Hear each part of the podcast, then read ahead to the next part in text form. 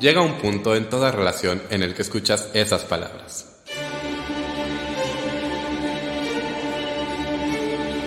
Tenemos que hablar. Tenemos que hablar. De teatro. Con Davor.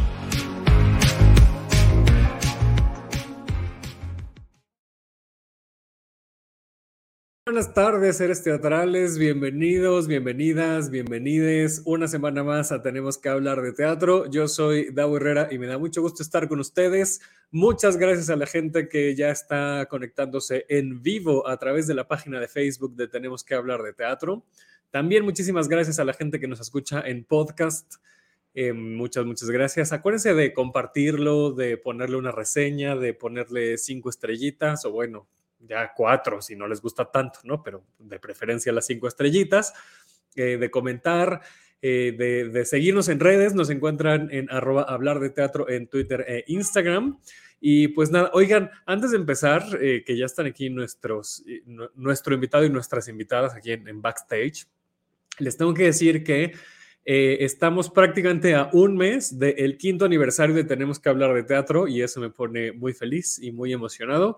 Oigan, cinco años, no lo voy a venir, de verdad, no lo voy a venir, pero pues sí, pues sí, ya vamos a cumplir cinco años. Miren, Cristian nos pone acá buenas, muy buenas tardes, noches para ti, Cristian. Qué bueno que ya estás por acá. Eh, y pues bueno, vamos a comenzar. Hoy vamos a hablar de uno de los temas que más me apasionan en la vida, así en general, que es la identidad.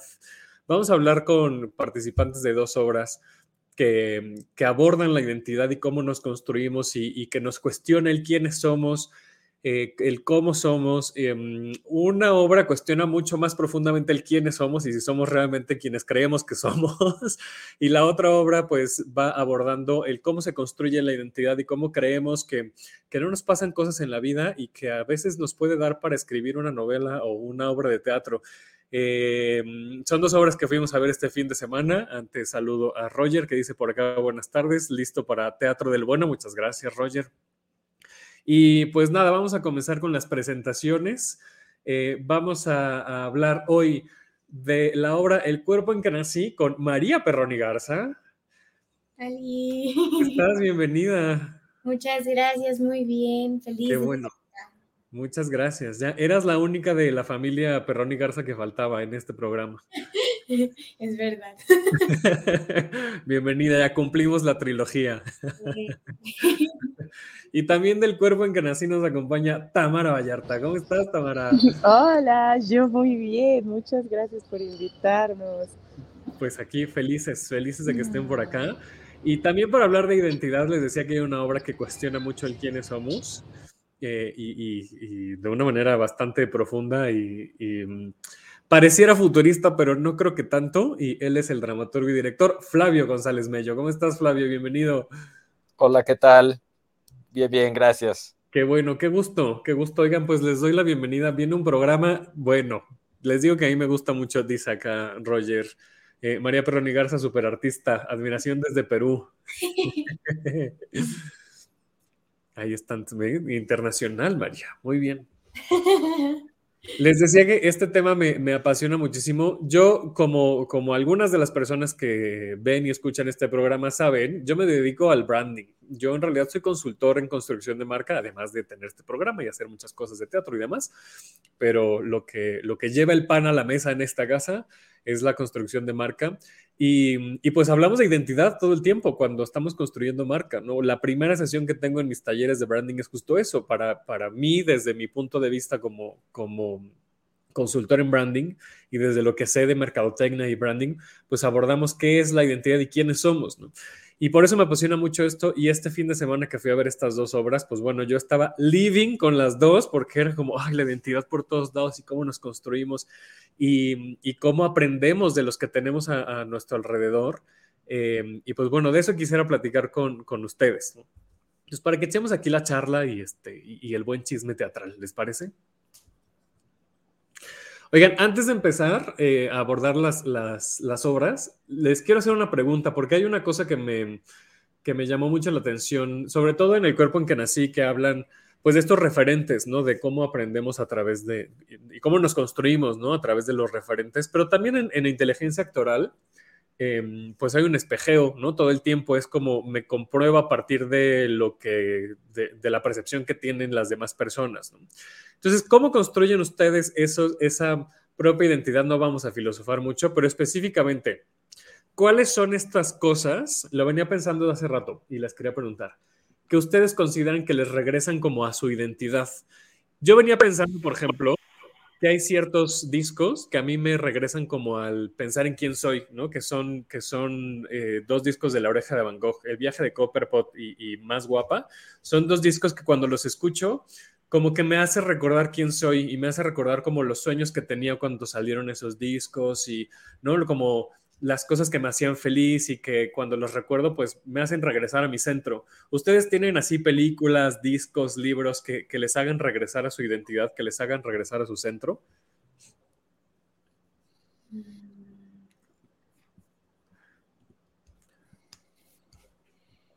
¿Qué tal? Eh? Mi pregunta bien profunda, lo siento. es que no está fácil la pregunta. Exacto. Pero ¿no les pasa que de pronto dicen, estoy en algún momento, a lo mejor hasta de bloqueo creativo, y hay como una cosa que les ayuda como a reencontrarse?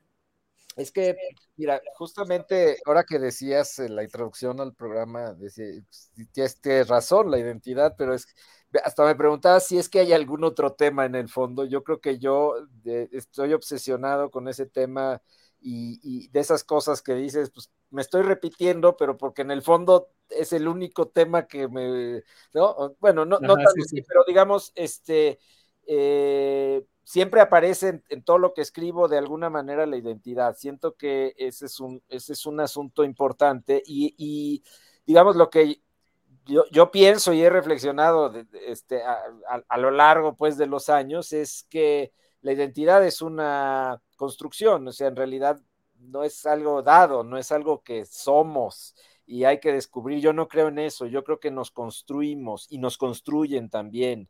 Nos construyen la sociedad, nuestras escuelas, nuestros padres, las experiencias padres o traumáticas o lo que sea, pero en realidad creo que eh, cuando dejamos de pensar que es algo dado y pensamos eh, que en realidad es algo muy relativo, este, también podemos analizarlo mejor, pero también podemos eh, pues, decidir algunas cosas al menos, ¿no? Este, eso es mucho lo que, por ejemplo, hace el psicoanálisis, ¿no? Cuando tú vas a una terapia, pues durante años lo que haces es, pues, medio tratar de ver quién eres en realidad y yo que llevé un psicoanálisis realmente largo, pues al final no, no descubriste quién eres.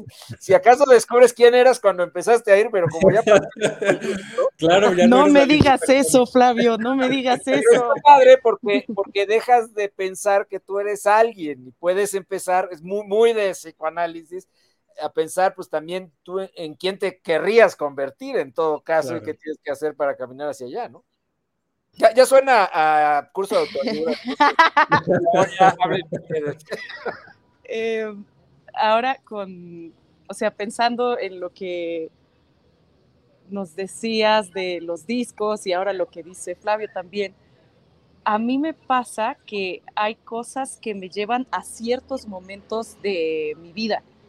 Entonces, cierta canción conecta así, contacta de inmediato conmigo en tal momento en el que me dieron una buena noticia, en la que me rompieron el corazón, como que eso, o perfumes, eso también es muy loco, olores, así, hay un, hay un jabón que huele a mis años nuevos en Acapulco, en la casa de mis abuelos, es como, es ese jabón, ni siquiera sé cuál es, pero de repente lo huelo y digo como, ah, y vienen las memorias. Y más bien estaba pensando como hace poco hablaba con una amiga que ha sido mi amiga desde los ocho años y hablábamos como de la esencia.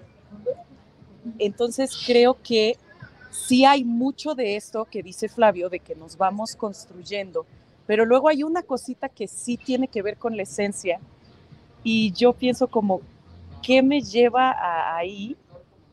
Creo que la risa me lleva ahí. Mm. Y las, o sea, sí hay algo de como que el contacto con, con las personas que te han acompañado mucho tiempo que es muy bonito porque pues todos vamos cambiando, ellos van cambiando, nuestra relación va cambiando, pero entonces como son conocedores de tantas etapas y momentos de tu vida, creo que todas esas partecitas pueden sentir que ahí están. Así, no, sé, todas las tamaras ahí, entonces te puedes sentir muy tú, porque estás en contacto con muchas partes de ti que resuenan porque ya las fuiste y algunas siguen siendo y algunas van a volver. No sé. Está chida la pregunta. Em, pues yo eh, creo que cuando más me he sentido como yo eh, es con mi círculo cercano. Mm. tengo a mi alrededor a personas como que sacan lo mejor de mí, la parte más risueña, la parte más como brillante. Este, también hay dos canciones en específico, bueno, no, tres, eh, que son así de que las escucho y vuelvo a mi centro y me siento como en el lugar más pleno de mi existencia, que una es Muchachitos de Umbe y Juliana, eh, otra es Ella de Bebé y la otra es Sensei de Caloncho. Esas, Anótenlas. ahorita las voy a poner, ahorita me las voy a poner terminando. Sí, ponlas.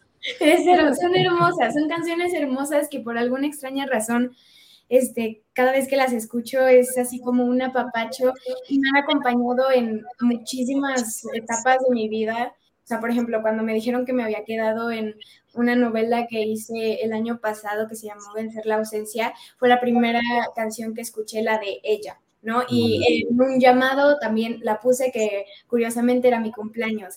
Y, o, sea, como que, ajá, o sea, como que aparecen en el momento exacto en el que las necesito escuchar y todo cobra un sentido espectacular. Y creo que también el teatro, porque desde que tengo memoria estoy pues ahí dando vueltas y es como una sensación demasiado liberadora estar ahí este, enfrente de, de gente y, y como todo mundo sentirnos en una burbuja y vibrando en la misma sintonía y contando las historias de otras personas, pero a la vez estamos contando nuestras historias, pero a la vez estamos contando las historias que está de la gente enfrente de nosotros. Entonces, como que esas tres cosas son así de que mi top.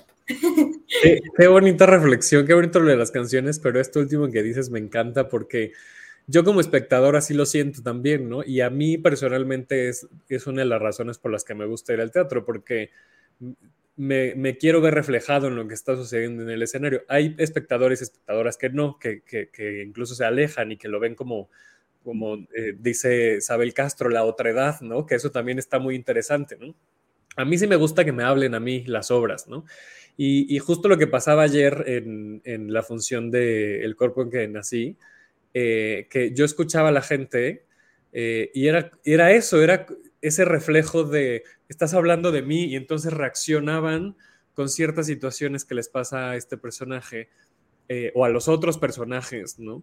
Y, se identificaban porque a lo mejor había personas que tenían una abuela como la que tiene el personaje de, Guadalupe o que tiene una mamá como el del personaje, ¿no? Como que, claro, porque te reflejas, ¿no? Hace rato decía eso, ¿no? Es como, nuestra identidad también es como un espejo y ahorita hace rato lo decía Flavio súper bien, ¿no? Es, nos no somos realmente, o sea, somos lo que estamos, lo que está a nuestro alrededor, ¿no? Es difícil que haya una esencia tan, tan pura. Yo, yo sí creo que la tenemos, pero me parece que es muy difícil. Yo justo en las primeras también sesiones de, los cursos de branding que doy, exploramos un poco eso, ¿no? Em, ya hablando de las marcas. Pero también de las personas. Si una marca hubiera, se hubiera creado en otro lugar del país o en otro año o en otro lugar del mundo, pues sería una marca diferente. Creo que lo mismo también pasa con las personas, ¿no? Nos, concebimos y nos construimos a partir de, ahorita lo decías María, ¿no? De las personas que tenemos alrededor, de lo que hemos vivido, de dónde hemos estado, a dónde hemos viajado, ¿no? Es como todo ese cúmulo de, cosas, ¿no? Dice por aquí Eric Aspeitia, saludos, saludos Eric, bienvenido. Y ahorita que decías... Em, Tamara, esto de, digo, eh, eh, no, ya no me acuerdo si fue Tamara o María, ya, ya me confundí. Este, ¡Qué fuerte! de, de, que hay como diferentes versiones, ¿no? ¿Ya vieron violencia? Sí, eso, es buenísima violencia, tiene todas las violencias. Exacto. sí. ¿Qué es eso? Y la identidad también es eso. Me gustó mucho violencia por eso, ¿no? Si no la han visto, pues ya fue, porque ya terminó. Ayer justo temporada. Ojalá regrese. Em, y si tienen oportunidad de verla, es que es justo eso, ¿no? Es un personaje que está, que está fragmentado em, en diferentes pues pedacitos de esencia, en diferentes pedacitos de, identidad. Y, y, me recordó eso, ¿no? Y, ah, perdón, Sí, no, no, Que justo estaba pensando yo así de, ay, el teatro también, y entonces María dijo lo del teatro y eso me hizo muy feliz. Y creo que también es padre, pensaba mucho en una maestra mía, Mariana Jiménez, que nos dijo en alguna clase como, yo hago teatro para entender, para entenderme. Entonces, así como los otros nos construyen, también los mismos personajes, mientras nosotros los construimos, nos están construyendo a nosotros. Y en específico con esta obra del cuerpo en que nací, a mí me hace muy feliz salir de dar función porque siento que se colocaron partes de mí y que están como mucho más seguras o mucho en un lugar mucho más amoroso. Es muy lindo. Sí, sí. Pero de, cierta forma todos los personajes siempre nos lo dan. Sí. Y ya, me voy a callar. No, no está bien si este programa se llama Tenemos que hablar, porque hay que hablar, tú no te preocupes. Oye, Flavio, ya ah, profundizando un poquito más ya en, las obras, em, identidad, identidad, no, este, inteligencia actoral, que hablamos de que, de que viene de la identidad. Eh, hay una cosa que me, llamó mucho la atención, no voy a dar spoilers evidentemente, ¿no? Pero hay, hay unos giros eh, bastante interesantes que lo que me hacen reflexionar tiene que ver con esta pregunta inicial y con lo que estamos hablando, pero ¿cómo abordas tú esta parte de el cuestionarte si, si, si realmente soy lo que soy, ¿no? Porque es como una de las preguntas constantes, no solamente en inteligencia, también en, en el cuerpo, creo que esa pregunta está presente, ¿no? ¿Cómo, sé, cómo estoy seguro, cómo estoy segura que soy realmente esta entidad, porque ya no sé si soy una persona, ¿no? Que, que, está conviviendo con las otras personas. ¿De dónde viene para ti esta, eh, este cuestionamiento y, cómo, lo, cómo lo aterrizas a inteligencia actoral? Mm, bueno, así sin, sin spoilear, efectivamente, pero, pero digamos, para, para compartir un poco con quienes nos ven, digo, para, para que se entienda, la, premisa de la obra parte de eh, un, un, actor que a 10 días eh, de estrenar Hamlet le cae la propuesta de hacer un, una película eh, norteamericana y entonces deja en su lugar a un robot idéntico a él, ¿no? En un futuro muy, muy cercano. Entonces, a partir de ahí vemos el proceso de cómo el director de la obra tiene que, pues, tratar de que entienda el robot qué es actuar y en qué consiste, qué pasa por la cabeza de un actor para hacer lo que hace. Eh, y justamente eh, ser actor es tener un problema de identidad, pero pues yo, yo entré al teatro, yo creo que todos, yo de pronto actúo en alguna, cuando, cuando algún actor este, se va a hacer una película de Hollywood, me ha tocado, este, pues sí, entrar y hacerlo, este, me gusta mucho, pero hace mucho que, que, que, o sea, no me dediqué a eso, me dediqué a escribir y a dirigir, pero en el fondo es lo mismo, es como una necesidad de los que estamos haciendo todas estas cosas, escribiendo, actuando, etcétera, como de desdoblarnos en otros yo, ¿no? Este, porque en el fondo, eh, o así me pasó a mí, yo no estaba muy seguro de quién era yo, pero sabía que cuando estaba en un escenario sí sabía quién era. Era tal, o en este caso Hamlet, o en este otro caso, este, e, e, el director de la obra de teatro, o en este caso. Entonces, creo que justamente ahí es donde, eh, donde parte, porque es una obra sobre qué es actuar y qué, y qué es el teatro, ¿no? Y por qué el teatro seguiría teniendo vigencia si es algo tan obsoleto, ¿no? Se hace con gente de carne y hueso, se hace frente a gente de carne y hueso. En una época en la que, pues, el día que se estrena una serie en una plataforma, la pueden ver en 120 países o más, millones de personas, ¿por qué tendríamos que seguir haciendo esto que durante seis meses artesanalmente preparamos algo que se presenta cuatro semanas? Y no es una pregunta retórica, realmente me lo pregunto. Mucho, ¿tiene sentido todavía hacer esto? Y bueno, lo seguimos haciendo porque en el fondo creo que todavía le vemos sentido pero pues sí está en crisis, hay que decirlo, y, este, y hay que mostrar, yo creo, esa es la intención de la obra, mostrar esa crisis de identidad que yo siento que, que, atraviesa el teatro, como otras que ha tenido a lo largo de su larga historia, este, pues llevarla al escenario y que se vuelva el tema mismo, ¿no? De la obra. La crisis de identidad me encantó, ¿no? claro.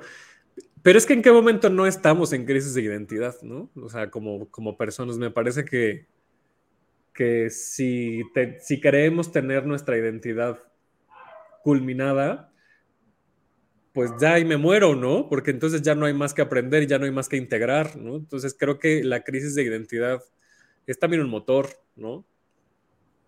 Pues justamente pienso yo que, y ese es un poco por donde va la reflexión de la obra en el, en el plano actoral, la obra trata de varias cosas, pero en el plano de qué es, qué es un actor, tiene que ver con, bueno, un actor va a, haciéndose, construyéndose a partir de su experiencia, de, de, sus tablas, ¿no? Las famosas tablas, cuántas obras ha hecho, cómo aborda los personajes, pero ese es un arma de doble filo, porque te puede atar a una identidad actoral, y esto es muy claro, es más claro aún en el cine, ¿no? En el cine, pues si tú eres eh, el que ya hecho cuatro narcos, pues te van a seguir llamando narco, no te van a dar otro papel. Y si tú eres la señora de las lomas, pues eres la señora de las lomas forever, ¿no?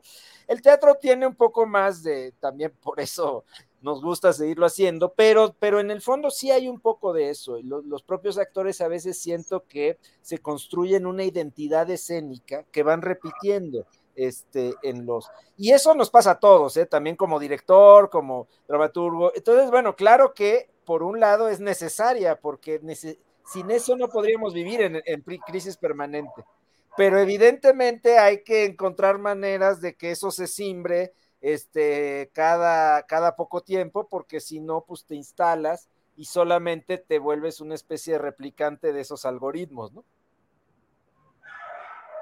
Sí, y justo eso se ve. En, la obra, es, justamente el planteamiento, ¿no? De, qué significa actuar, pero no solamente es porque lo, lo, este, este reemplazoide lo ejecuta literalmente a la perfección, ¿no? Porque, porque lo aprendió desde esta frialdad que tienen las máquinas, ¿no?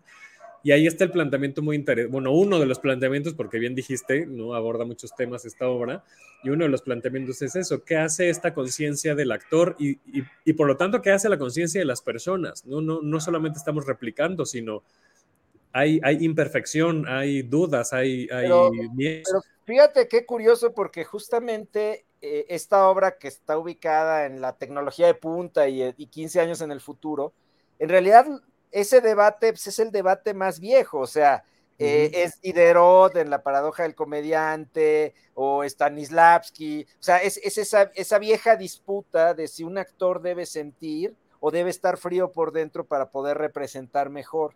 Yo crecí en un momento del teatro donde imperaba Stanislavski, así estudié y así, digamos, me inicié en el teatro y era súper mal visto, lo formal era casi una mala palabra, era algo denigrante, ¿no? Y siempre me quedó como un poco la curiosidad de decir, bueno, pero ¿por qué un actor forzosamente tiene que sentir lo que, lo que, lo que va a expresar? Eh, y bueno, un poco para esa vieja pregunta, fue otro de los motores de esta obra, porque yo me lo quise formular ahora en esta tecnología de, bueno, un robot eh, idéntico, pero tiene mucho que ver, por ejemplo, con las cosas que reflexionaba von Kleist en, su, en su ensayo este sobre el teatro de marionetas. Lo que pasa es que un robot es una marioneta hiper sofisticada, pero es una marioneta, y él lo que decía eh, en ese ensayo, su, su postulado es, ningún bailarín de carne y hueso podrá bailar eh, con tanta maestría como una marioneta, porque la marioneta carece de alma. El alma se la da el que la manipula, pero la marioneta es materia pura y entonces puede hacer lo que sea, puede variar su centro de gravedad a donde esté, es más o menos lo que decía von Kleitz en este. Y el mismo Shakespeare en, en Hamlet, en los famosísimos consejos a los actores, pues sí, dice, eh, eh, en, el, en, el, pináculo de la tormenta de la pasión, tú, tienes que mantener una fría tranquilidad. ¿no? Que es justo esta idea de Diderot de por dentro no hay nada. Entonces, bueno, a mí me parece que eh, e, esta idea llevada a un robot que es por dentro no hay nada, pero que hay, este, básicamente es como reactualizar un viejo debate que la verdad es que no sé qué tan vigente sea porque el postdrama sí le ha dado cuatro vueltas a esto, pero en el fondo, en el fondo, junto al postdrama tenemos propuestas hiperformales en la cartelera, otras hiper todavía stanislavskianas, naturalistas, vivenciales, y me parece que es interesante reflexionar sobre pues esta identidad del, de, de, de, la actoralidad, ¿no? Puedo claro, hacer un, puente, voy a hacer un puente hacia el por dentro se mueve todo y por fuera nada se mueve, que es una frase que pusimos en, la obra que Benjamín incluyó, no estaba en la adaptación de Bárbara Perrín, pero Benjamín la incluyó porque es una frase que le dijeron a Guadalupe. Y, y justo Guadalupe, en su cucarachismo, eso hace. Todo lo que le pasa por dentro lo esconde y entonces por fuera nada pasa. Y entonces ahorita pensaba en lo que dices, Flavio, de la, o sea, como poder tener el temple y la calma por dentro, este, pero es muy loco porque siento que también como personas, más bien todo el, estamos así, todo se nos mueve, todo, todo lo que pasa afuera está hecho para que se nos mueva algo adentro. Y más bien es cómo vamos tratando de sortear para, para estar en calma o para que por fuera nadie se dé cuenta que uno se está derrumbando. Y todo el tiempo estamos buscando generar la emoción en, las personas, ¿no? En los espectadores, las espectadoras, en las audiencias, en los públicos. Claro, estamos, estamos siempre apelando a la, a la emoción, justo, ¿no? A que, a que se mueva. Yéndonos ya un poco más hacia, hacia el cuerpo en que nací para terminar este puente que ya empezó a tender Tamara. y ahorita regresamos, vamos y venimos, no se preocupen. El cuerpo en que nací es una obra que, bueno, ambas están en cartelera, pero eh, el cuerpo en que nací está en el Foro Shakespeare y es justamente Guadalupe Netel, que ahorita la mencionó Tamara, em, que dirige Benjamín Kahn y cuenta la historia de Guadalupe, ¿no? que, que está construyendo su propia identidad y eso, ¿no? A partir de lo que ve, de lo que vive, de, su padre, de su madre, de su abuela, de su hermano, de su escuela, eh, de sus vivencias, de, la amiga que tiene en el edificio de enfrente. Em, no dar spoilers tampoco. Em, y, bueno, está interpretada por, María Perroni, que, que siempre estás dando función, ¿no, María? Sí, así es. Y la, otra Guadalupe está, están alternando Tamara em, y Paulina, ¿no? Pau Treviño. Paulina Treviño. Ustedes ahorita, ah, insisto, tendiendo este puente, ahorita Flavio decía esta parte de los métodos, ¿no? De Stanislavski, de, de la forma, el fondo. ¿Ustedes cómo abordan su actuación, María, Tamara? Y sobre todo ahora que están en pareja y que son una sola, literalmente. Um, Vas, vas. este, ay. Creo que, eh, bueno, yo siempre soy de los actores que van de por dentro hacia afuera. Como que la forma es de las últimas cosas que encuentro, a menos de que haya algo muy muy específico que me ayude a entender también parte del interior. Siento que lo bonito es cuando te das cuenta de que cada cosa alimenta lo otro, pero sí, sí soy más de fondo a forma. Y algo que sí pasó en este, en este montaje fue que Benjamín desde el inicio nos dijo, Guadalupe es un vehículo y yo quiero ver lo que a ustedes las hace diferentes, yo quiero ver sus vulnerabilidades que ustedes, con, las que ustedes batallan y las que nosotras queremos esconder y las que a nosotras nos han hecho más fuertes y que nos trajeron acá. Entonces también fue un proceso muy, o sea, muy de cada una. Y, y al mismo tiempo es muy loco porque porque Guadalupe está presente, es muy loco. O sea, la adaptación está muy bien hecha. Y, y, entonces Guadalupe y su, y su imaginario ahí están presentes todo el tiempo. Entonces, incluso las veces que Benjamín nos decía, esto solo lo vamos a pasar, no le metan nada, no, o sea, solo pásenla. Decíamos la tercera palabra y ya estábamos así metidísimas, porque es imposible no imaginarte todo el mundo de Guadalupe. Entonces, pues sí, terminábamos ahí actuando, aunque nos habían pedido que no lo hiciéramos, pero, eh, pero entonces hay una cosa muy chula en la que yo también siento que por eso salgo sintiéndome así de, ah, con este apapacho, pues porque son muy claros todos los puentes entre Guadalupe y míos y entre la Guadalupe de María y mi Guadalupe y entre María y yo. Em, no sé, yo siento que de todos los personajes siempre aprendo un montón, pero de este personaje estoy aprendiendo de una forma tan bonita. Mm. Sí. Y, y, me siento muy acompañada en este mostrarme vulnerable y mostrarme sabia. Siento que Guadalupe es muy sabia. Yo no sé si yo soy sabia, la verdad, pero ella sí. Entonces es muy bonito. Ya no sé, ya estoy debrayando y quiero escuchar a María. a ver, María.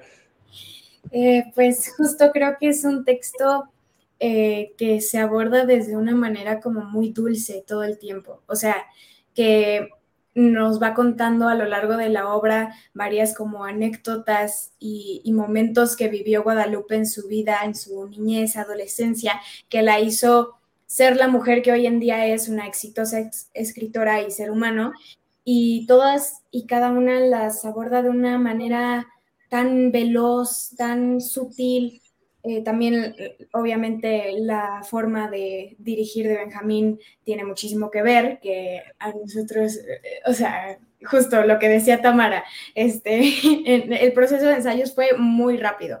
Eh, lo ensayamos en un mes. La primera semana de ensayos, que fue el, el 3 de enero, este, fue toda esa semana de trabajo de mesa la segunda fue montar la obra, que ya Benjamín tenía todo preparado, este, todo muy bien calculado. Y ya las otras semanas que nos quedaran de ensayos fue pasarla y pasarla y pasarla.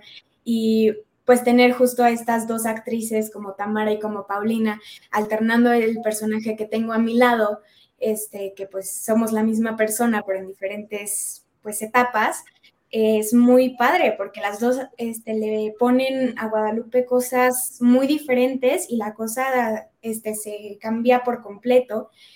Y, creo que la manera de ver, o por lo menos la que se muestra en la obra, eh, gracias a la adaptación de Bárbara Perrín, es como la visión que tiene sobre el mundo, lo cuadrado, lo, este, lo conservador, lo recto que puede ser el mundo, pero que ella lo ve desde un lugar muy lejano y puede aceptarlo y decidir no ser parte de eso.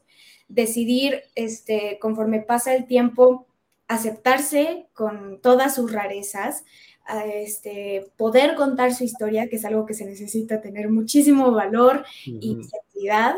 Y, creo que eso, el, el no creérselo y el después de tantas cosas que le pasaron este, a lo largo de su vida, decir como, ah, creo que sí me han pasado cosas, creo que sí, creo que sí, pues he vivido, creo que sí he, pasado por situaciones que, me marcaron, que me dejaron tatuajes y cicatrices voluntarios e involuntarios, y por eso es el último monólogo del final que justo en la función de ayer cobró un sentido un poco más especial que otras veces, como que Tamara y yo nos conectamos de una manera pues muchísimo más fuerte de lo común, que eso ya es demasiado, en las que ya hasta parecemos una sola persona de lo este, no, mimetizadas que están, sí.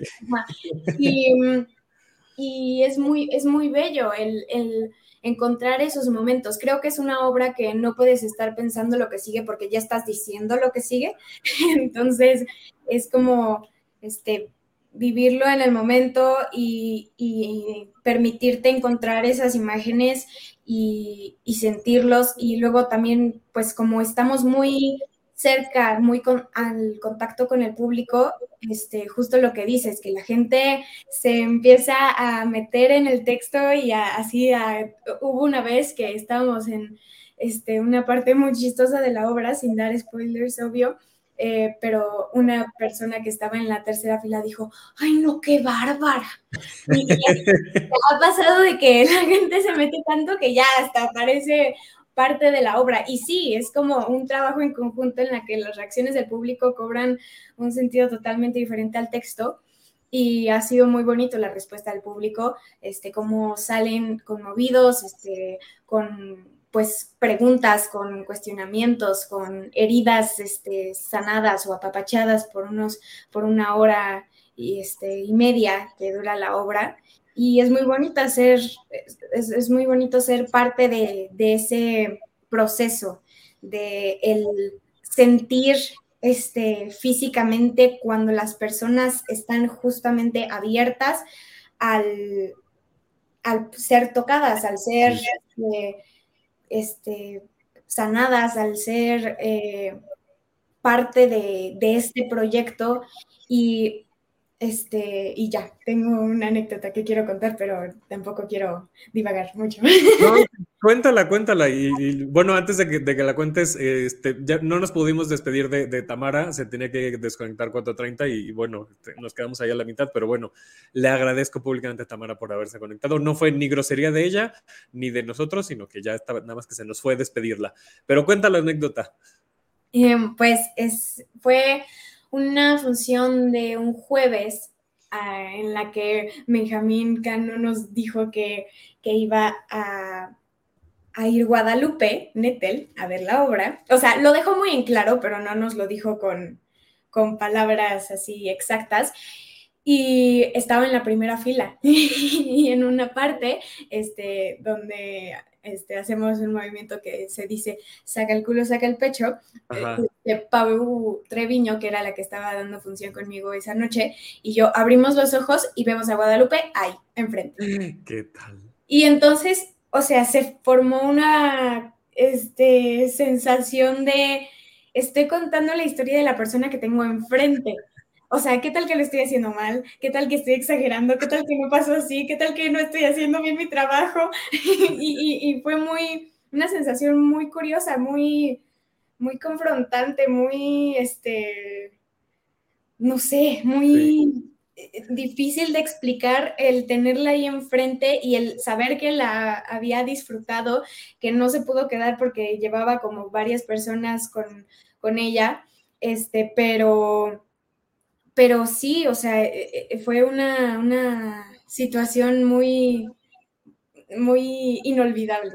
Sí, sí, sí. Antes de hacerte una pregunta, ahora quiero decir que Flavio nos escribió aquí por el chat privado que se tuvo que desconectar por una emergencia que tuvo. Se, se manda disculpar con nuestra audiencia. Eh, bueno, Flavio, te mandamos un abrazo, espero que todo esté bien, porque sí es una situación de, emergencia un poquito eh, grave, pero, este, pero bueno, eh, ya fue atenderlo y pues obviamente hay prioridades. Eh, antes de preguntarte también, voy a leer los comentarios que nos dejaron por acá desde hace rato. Eric nos puso fabuloso el cuerpo que nací, me encantó. Violencia, uff, desde hace rato que la mencionamos. Noemí Arce Davo, tiempo sin escucharte, verte, que gusto. Muchas gracias, Noemí, bienvenida. Bey nos pone, hola, hola, saludos desde un lugar secreto.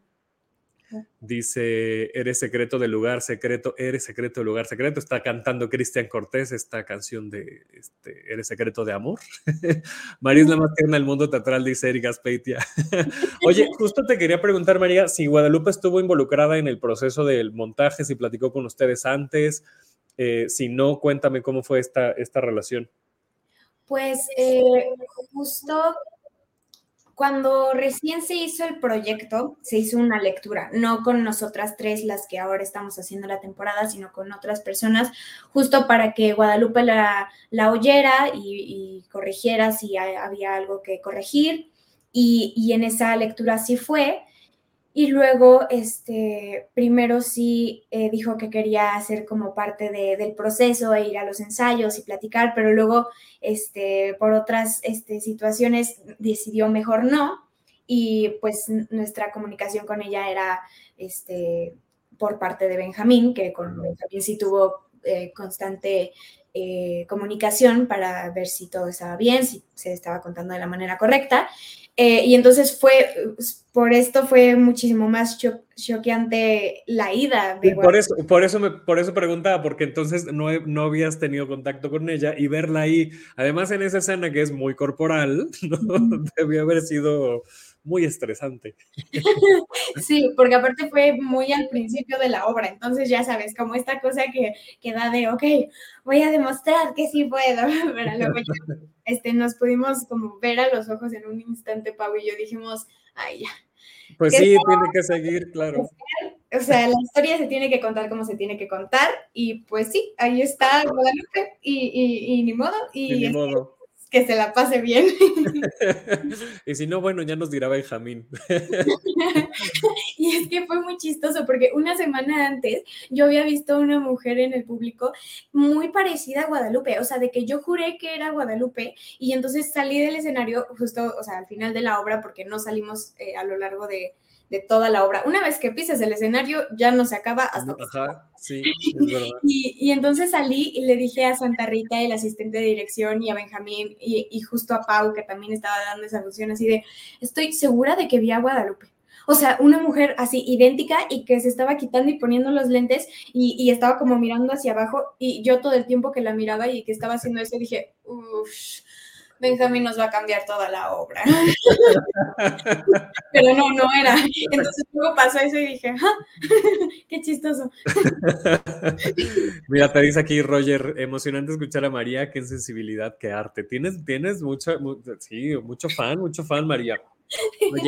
Hay una cosa que pasa, de hecho pasa en ambas obras, eh, digo, ya no está em, Flavio para contarnos de inteligencia actoral, pero algo que sucede es que em, aquí en el cuerpo en que nací, se asume que no hay cuarta pared, ¿no? Que están contando la historia a, una audiencia. En, inteligencia actoral no sucede así como tal, pero sí hay una cosa rara con la interacción con el público porque eh, se, asume que se está en un teatro, ¿no? Y que de pronto hay personajes que entran por las escaleras de, la sala, de las, de las butacas, eh, y entonces estamos como fantasmas, no estamos, pero sí estamos, y es una sensación también extraña, ¿no? De, estar como ahí espías. Pero en el caso del cuerpo, em, es evidente que no hay, que no hay cuarta pared, ¿no?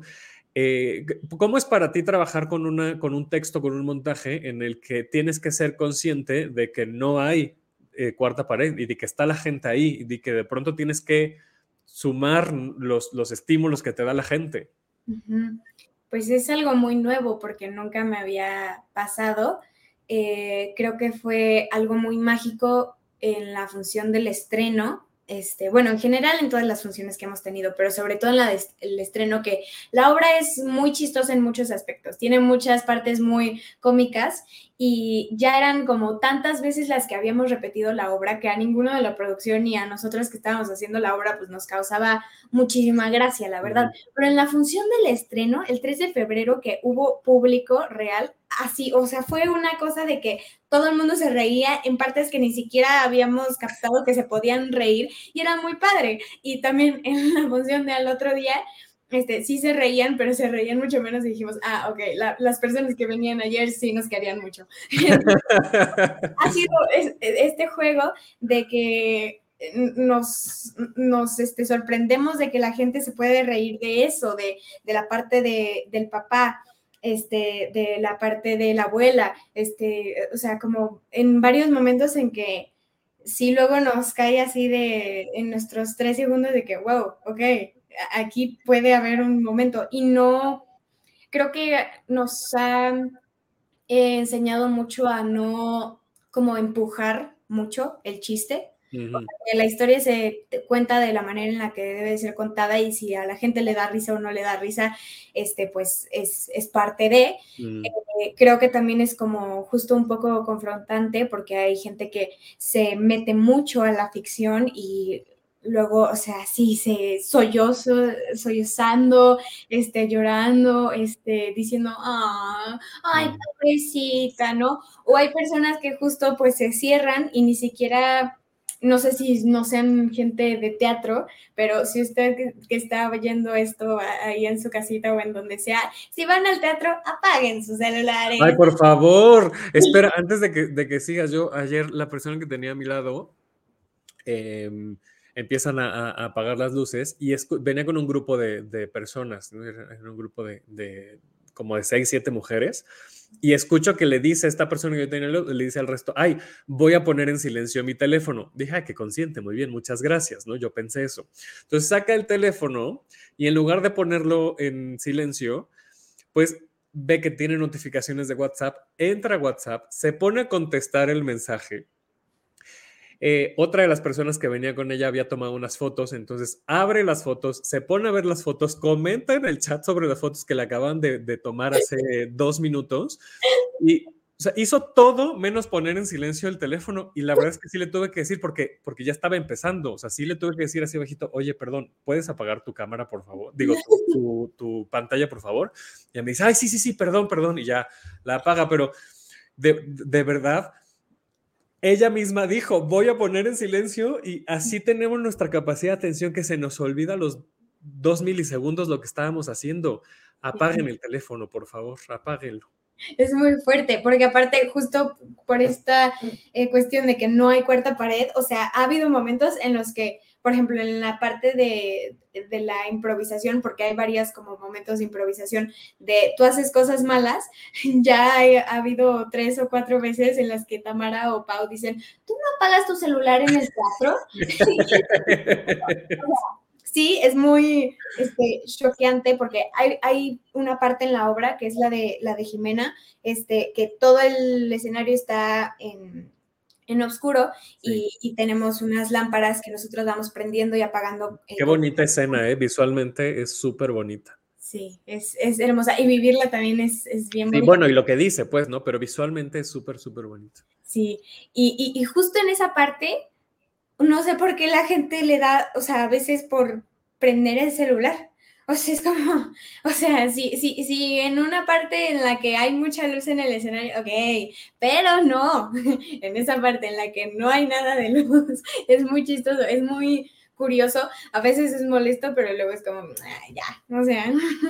Pero además de que, de que puede ser molesto para ustedes, que seguramente lo es, también es molesto para las personas que están alrededor de esa luz de la pantalla, porque luego la gente no eh, entiende, no dimensiona que está alumbrando, o sea, que, genera luz alrededor de donde está esa pantalla. Entonces, eso es lo que molesta.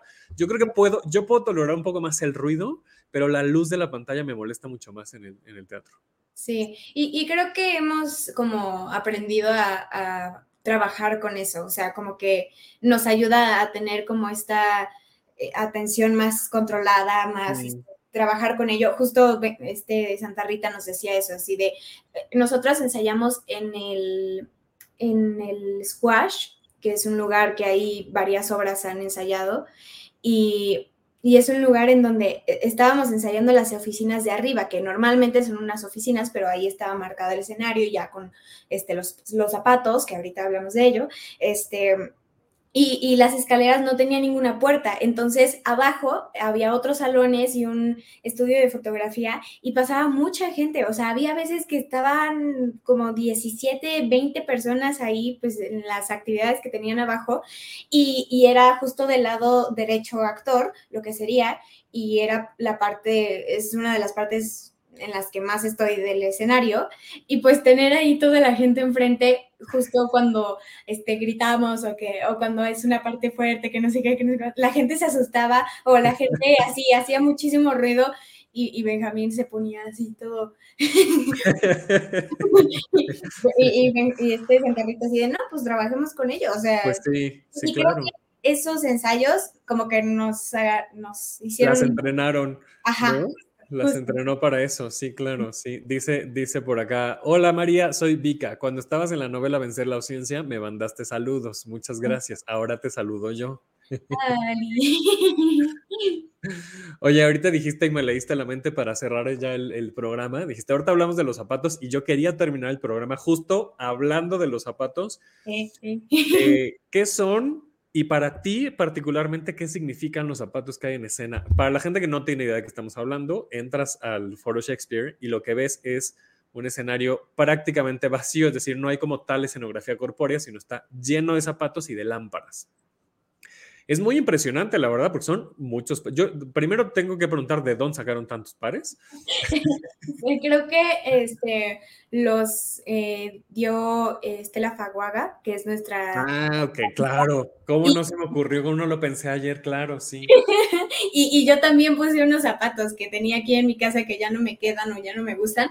Y un día en ensayo dije, bueno, pues los voy a llevar. Entonces también ahí hay algunos míos. Y y sí, son, son muchos. También cuando los vimos por primera vez dijimos, wow. Es impresionante, sí, sí, es, impresionante. Sí. Entonces, ¿qué son y para ti qué significan estos zapatos?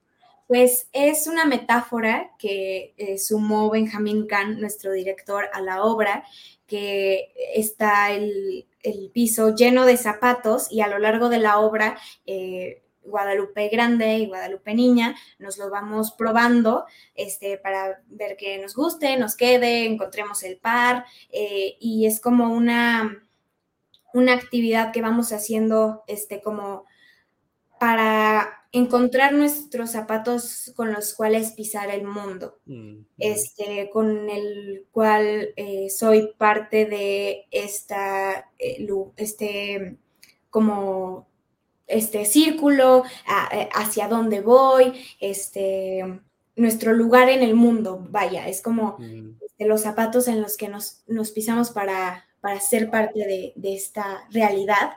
Y justo eh, Santa Rita me dijo esta palabra que si me pudiera tatuar y me gustaría realmente tatuarme, lo haría, pero la tengo tatuada en mi corazón, es... Eh, eh, busca esos zapatos y atrévete a pisar el mundo con ellos. Y, creo que es como... Qué bonita, está bonita la frase. Sí, mucho de lo que se trata la actuación. No me lo dijo para este proyecto, pero creo que le queda como anillo al dedo. Y, para mí creo que es un, reto constante, tanto como actriz, que todas las funciones cambia la dinámica porque pues tenemos que estarnos probando zapatos diferentes, em, como persona que pues una vez que te cae el 20, que pues nosotros podemos elegir con qué zapatos eh, nos vivimos esta experiencia o, este, pasamos por este, esta vivencia. Este, creo, que, creo que es muy fuerte y, una vez que lo entiendes como que te, te cae otro sentido, este, tanto de la actuación como de la vida y, creo que yo ahorita estoy en ese punto en el que eh, justo cuando Benjamín me dijo que si quería hacer la obra, me puse esos zapatos y me han acompañado en este proceso y ha sido bastante fácil, o sea, bastante, no, no fácil, bastante, eh, ¿cuál, será la palabra? Como, pues, eh, pues dulce, pues acogedor, este, como apapachador el, tener esos zapatos y el tener las herramientas eh, con las cuales me pude aprender el texto, que es mucho, muy rápido. Mucho. creo que eso fue un músculo que trabajé gracias a la novela, que nos teníamos que aprender 36 escenas diario y pues es la memoria rápida y olvidarlas rápido porque vienen otras y creo que gracias a eso me, me la aprendí bastante rápido. Eh, el tener a dos actrices diferentes y, ver cómo, cómo este, estar igual de conectadas con las dos este, y, justo no, no empujar esto y no estancarme en una idea. Creo que soy una persona que le gusta mucho como tener todo bajo control, o sea, como lo, más este, a la mano posible y con, con este, todo calmado y justo lo que Benjamín nos pedía en los ensayos era, ya encontraste una herramienta que te sirvió, ok, busca otras, porque no, o sea, no, no te quedes ahí. Incomódate, ¿no? Claro. Ajá, justo, justo. Incomódate, este, busca otras opciones, eh, dilo de maneras diferentes, siéntelo de maneras diferentes, busca imágenes diferentes. Entonces creo que eso me, me ha ayudado mucho, el, el no no quedarme con una idea y ya ahí este, decir, ah, aquí me siento segura, aquí puedo hacerlo las veces que quiera. Como que sí estoy un poco en búsqueda de seguir este, avanzando o seguir este, encontrando eh, estímulos que pues me dan ellas o el público. Em, y, creo que pues sí ha sido una obra que ha dejado cosas muy bonitas, o sea... Eh, este fin de semana, el viernes, justamente cumplimos un mes de temporada y se nos pasó volando. O sea, por lo menos a mí se me pasó volando y eso fue algo muy sorpresivo porque pues yo doy todas las funciones y, es pesado luego, o sea, una función en viernes, dos en sábado, que aparte los sábados en las mañanas tengo ensayos de, un taller en el que estoy. Em, y, los domingos otra función este, está, está pesado porque es una obra en la que no paras, es, constante. y no te había tocado, ¿verdad? Es la primera en la que estás tanto tiempo en escena. Sí, justo. Creo que la que más se le... Bueno, un cuaderno, nuestro cuaderno rojo, creo que, ajá, sí. Sí, justo. Es la, como la que más se le parece, porque justo no, no salíamos de... No salían, exacto de la, del escenario. Pero, ahí la ventaja creo que era que, ay, perdón que te interrumpa, este, que, se van como, que se iban como turnando los, las, anécdotas, ¿no? Los sketches, entonces eso también como, o sea, no es toda la memoria todo el tiempo. Y aquí no, aquí no solamente estás hablando, estás reaccionando, estás dialogando, estás escuchando, estás prendiendo luces, apagándolo, estás buscando zapatos, no, es como, como mucha tarea. Todo al mismo tiempo, exacto, sí, sí, entonces creo que sí ha sido algo súper nuevo que me ha enseñado muchísimas cosas y que estoy muy agradecida de que Benjamín me haya dado la oportunidad. También trabajar eh, con él en teatro también ha sido una experiencia bien padre porque solamente había podido trabajar con él en televisión. Es muy diferente y es muy bonito cómo él se entusiasma porque a veces como que la televisión tiene muchas cosas muy padres, pero te limita en muchos aspectos con este, lo que ya está escrito, con lo que tiene que hacerse porque ya se grabó la escena después, eh, etc, etc, ¿no? Y entonces en el teatro, en ese sentido, es muy liberal. Entonces, luego venía a ensayo con una idea ya así súper marcada de que emocionado de, de, poder hacer esto y nosotras así, de, ok, nos pasó mucho con, el, con la improvisación de las cucarachas. Mm. Este, que, que sí, a las primeras veces que la hacíamos dijimos, ah, sí, ok, pero no, o sea, ni nos dábamos cuentas y, y, nos divertíamos haciendo cucarachas así en el suelo arrastrándonos y, y, era muy padre. Y dijimos, claro, o sea, Benjamín es un, una persona súper inteligente que hace lo que hace porque lo hace genial y me parece muy este, interesante su manera de, dirigir, así de los textos más fuertes de la obra, dilos como si fuera pedir una pizza, ¿no? Y eso cobra muchísimo más sentido y muchísimas más emociones y es súper sorpresivo y te cae de golpe y, es, brillante. Y creo que se ha formado una familia muy bonita y, y estoy muy, muy feliz. La verdad. Ay, qué padre, María.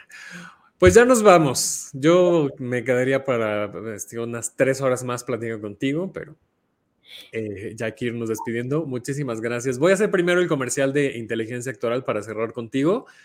Eh, inteligencia actoral, que bueno, nos acompañó Flavio González Mello, que es el dramaturgo y el director de esta obra, se presenta hasta el 19 de marzo, le quedan muy, muy, muy poquitas funciones. El elenco está conformado por Carlos Aragón, Roberto Beck, Dobrina Cristeva, Diana Sedano, Fernando Rebeil, Verónica de Alba y Elena del Río. Y se presenta jueves y viernes a las 8 de la noche, sábados a las 7 y domingos a las 6 en el Teatro Helénico, Revolución 1500. Eh, para que, pues bueno, ahí está la, opción para que vayan y eh, avítate tú el comercial de, del cuerpo. Eh, pues el cuerpo en que nací, nos quedamos en el Foro Shakespeare hasta el 26 de marzo. estamos los viernes 8 y media, sábados 6 y 8 y media y domingo a las 6. Y el papel de eh, Guadalupe Grande, lo alternan Tamara Vallarta y Pau Treviño. Si tienen la oportunidad de verlas a ambas, estaría increíble. Porque Ahora las- yo ya me quedé con las ganas de ver a Paulina. Sí, ve, ve, ve. Sí. Normalmente las, eh, las funciones de los viernes las da Pau y la del sábado la segunda, pero la próxima semana da viernes Pau, eh, sábado las dos las da Tamara y domingo también Tamara. Entonces, Bueno, al menos de, de esta semana. Y de todas maneras está el calendario en las redes de Magnífico. Pues, Eh, ahí está todo el calendario de, de roles para que vean y, y hagan su agenda y vean a las dos. Eh, y pues nada, María, muchísimas gracias. Qué bonita charla. Muchas gracias. muchas gracias a ti. Cuéntanos dónde te puede seguir la gente.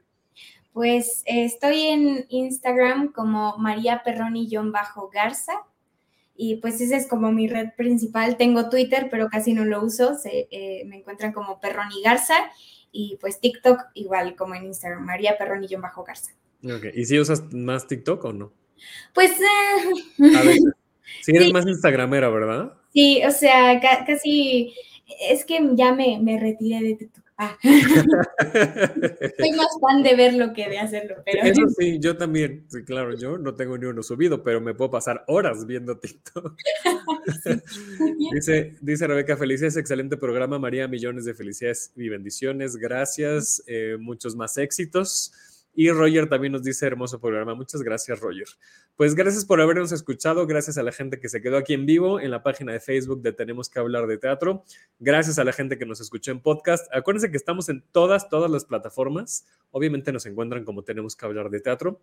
Así es que búsquenos, compártanlo, eh, comenten, denle una reseña, pónganle muchas estrellitas eh, de preferencia y síganos en redes sociales. Nos encuentran como arroba hablar de teatro en Twitter e Instagram. A mí me encuentran como arroba daborrera9. Esta es una producción de Funderelele Medios. Muchas gracias a Boyeristas Producciones, o sea, a Alan Flores y a Max de Luna que nos prestan la plataforma para hacer esta transmisión. Y pues nada, María, muchísimas gracias. a ti nos vemos pronto. Cuídate mucho. Nos vemos al resto de la gente. Nos vemos aquí el próximo lunes para seguir hablando de teatro. Les recuerdo que ya estamos así, se acerca nuestro aniversario, nuestro quinto aniversario. Así es que rumbo a los cinco años de Tenemos que hablar de teatro para que nos acompañen. Muchas gracias. Gracias, María. Cuídate. Bye bye. Bye. Esto fue Tenemos que hablar de teatro. Si lo quieres, déjalo ir. Si es de Herrera, regresará cuando menos te lo esperes.